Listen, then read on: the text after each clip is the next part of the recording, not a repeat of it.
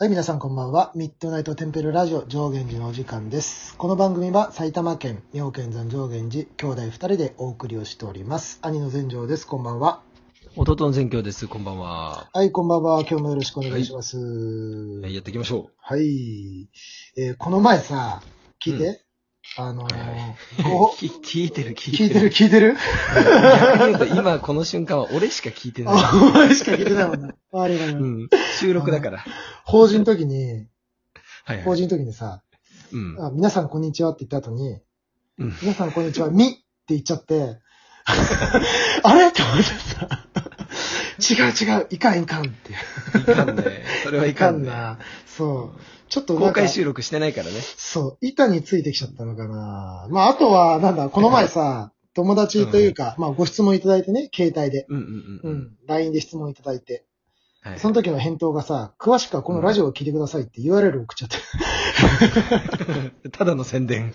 ただの宣伝。でも、ただのまあ宣伝ね。こういうとこにも使えるなっていうね、楽しみはないがら。はいはいはい。うん今日まあ、楽しくやっていきたいと思いまはいはい。す。そう、今日のテーマなんですけども、うんえー、おじゅずについて教えてくださいっていうね。ああ、これ意外と聞かれるよね。そう、意外と聞かれる。で、まあ、この時にパッと思ったのがさ、今、俺が奉職させていただいてます。はいはい一練習、宗務員伝道部ではね、あの、おじゅずの豆知識という D フレットを作ってるんですよ。今日のために作ってもらってる今日のために作ってるの。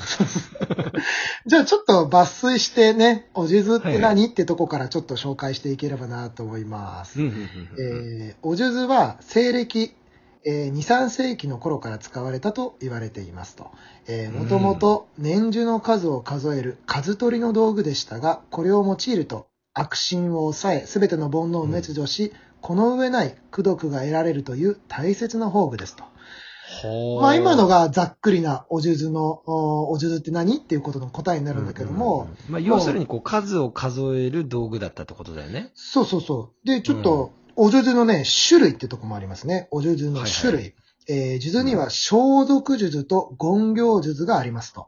えー、消毒数珠は僧侶が使う数珠です。えー、白の水晶で作られた本装束と、その他の玉で仕立てられた半装束があり、えー房が広がっているのが特徴ですと。えー、言行数珠は一般用の数珠で房が丸くなっています。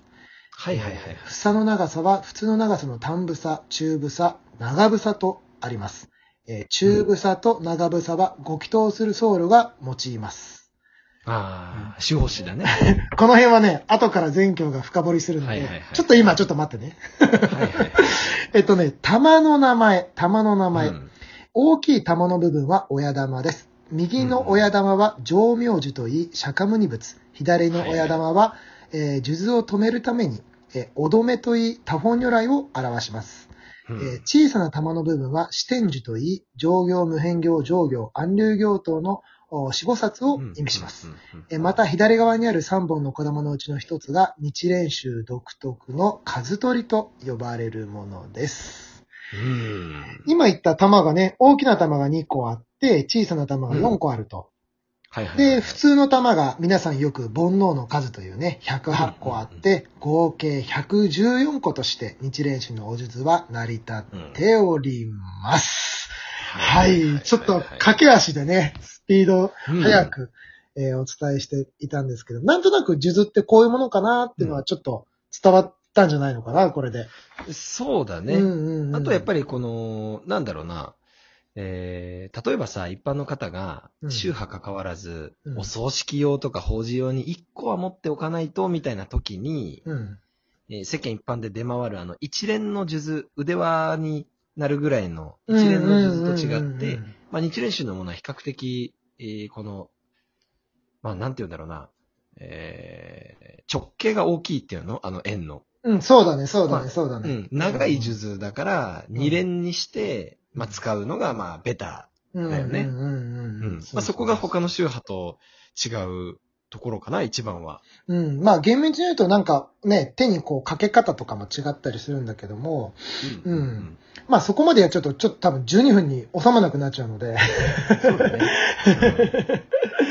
まあさっきさ、あの、このミッドナイトテンプルではちょっと外せない長房っていうね、この、うん、出たね。長房っていうワードが出たんだけど、まあその長房を深掘りしていくのか、あさっき言った手に巻く、手に巻くね。たまにあの、うん怖い人とかさ、うん、あの夜の街、夜の街の人たちがたまに左手にこう、左手が向いてる、こうしてるような地図を掘っていくのかね。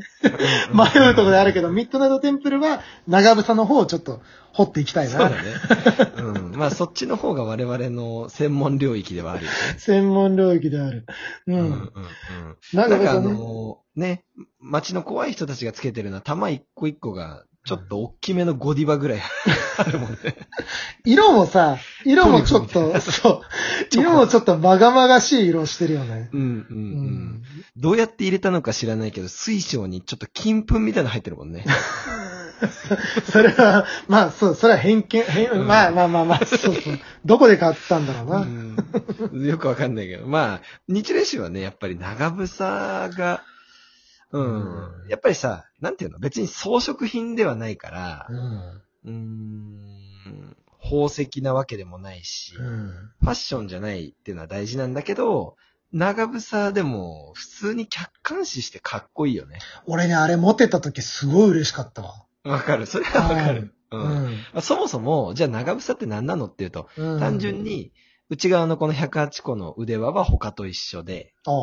で、こう左右に広がるう房が、まあ、とても長いっていう、まあ、うん。房が長いから長房っていう、単純にそれだけなんですけど、うん。まあ、日蓮宗の中では、えー、みんな大好き大荒行堂、こちらを上満して、主発師というご祈祷を専門にする、えーご祈祷の資格を持ったお坊さんしか持てない長い房があって、うん。で、まあ我々は、やっぱりね、師匠がご祈祷する姿を、まあ幼き頃から見てましたんで、うん。なんとなくね、お坊さんって長い房を持つもんでしょみたいなところはちょっとあったけど。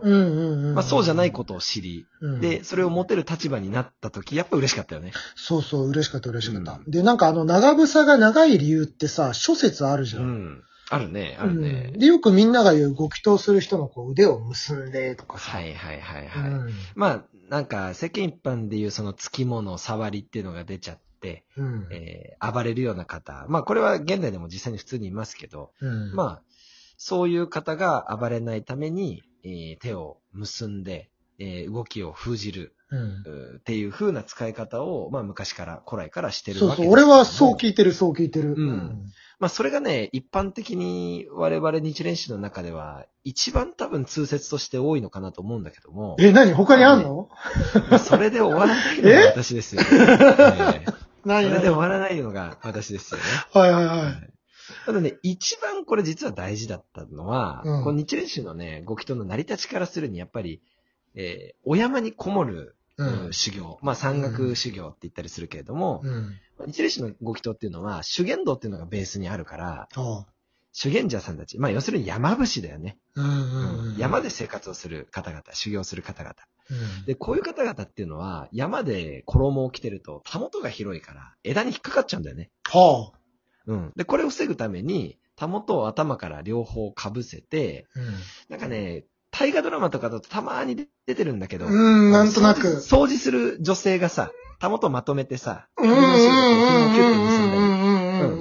あの状態にうん長房でしてたんだよね。うん。なるほど、なるほど。うん。だから山で生活する上でたもとっていうのはいらないものだから、うん。長袖は。うん。その袖、たもとを畳むために使ってたっていうのも一つだし、まあ、ほこういう実際の実用性がある使い方をしてたりもしたし、う。まだあんの？うん。うん。まあ仏教的に言うとね、うーんと、我々僧侶っていうのはやっぱり、まあ主に密教系がそうだけれども、日蓮宗の修行僧たちも因を結ぶんだけども、うんうんうんうん。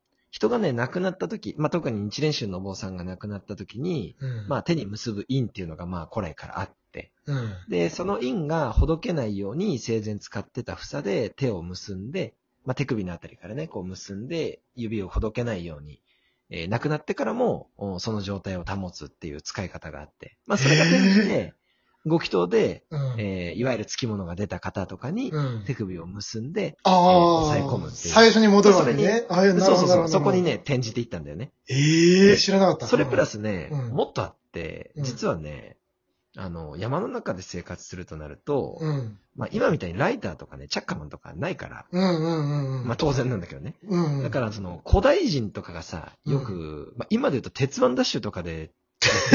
あの、木の板にさ、木の棒を垂直に立ててさ、紐をこう、螺旋状にこう、やってるねこう火起こし、火起こしだね。うん。そうそうそうそうそうそう。で、日蓮宗のさ、賢者さんたちっていうのは、切り火を持ってるじゃん。うんうんうんうん。あの切り火で火種を起こすか、うん。長房で枝を使ってこう、シャコシャコシャコシャコ火を起こすかっていうまあ、要するに、仏具としての側面と、うん。えー山での生活のね、護身用の、お身を守るためのね、生活必需品でもあったんだよね。え、あれを火をつける道具として使ってたの？道具として使ってたの。嘘。結局のところ、俺らは、俺らっていうかまあ今は違うけどさ、本当に山で生活しようと思ったらね、マジで火がないと死ぬから、まあ想像つくでしょ。そうそうだ、そうだ。そうだ。うんマジで火がないと死ぬわけよ。あー。で、それをするためにやってたっていうのが、まあ、すごくね、こう大事な理由なんだけどさ。そこまで実用的だったんだな。そうそうそう。あとはねは、ああともう一つあるんだけど、うん滝に打たれて修行するときに、うん。あの、衣とかをね、下に置いちゃうと、ヒルとか虫がついたうんうりするでしょんうんうんううんん。で、ただでさえ裸足でセッターで生活してるから、傷だらけの足にそういう虫が入ったりすると危ないんだよね。うんうんうん。だから衣が下につかないように、腕の中からこう袖を通して、房を結んでこう木にかけたりしてたんだよね。ハンガーみたいに。なるほら そのぐらいね、実はね、すごく大事なものなんだよね。ど。ええちょっと数珠に対する接し方が、おばさんの我々、ね、特に俺で、うん俺がちょっと変わっちゃったわ、今。現代だとあんまりさ、そこまでの使い方って実際しないけれども、うん。もともとね、そういう言われがあって、で、そこまでのものっていうのはさ、うんまあなんていうのかな。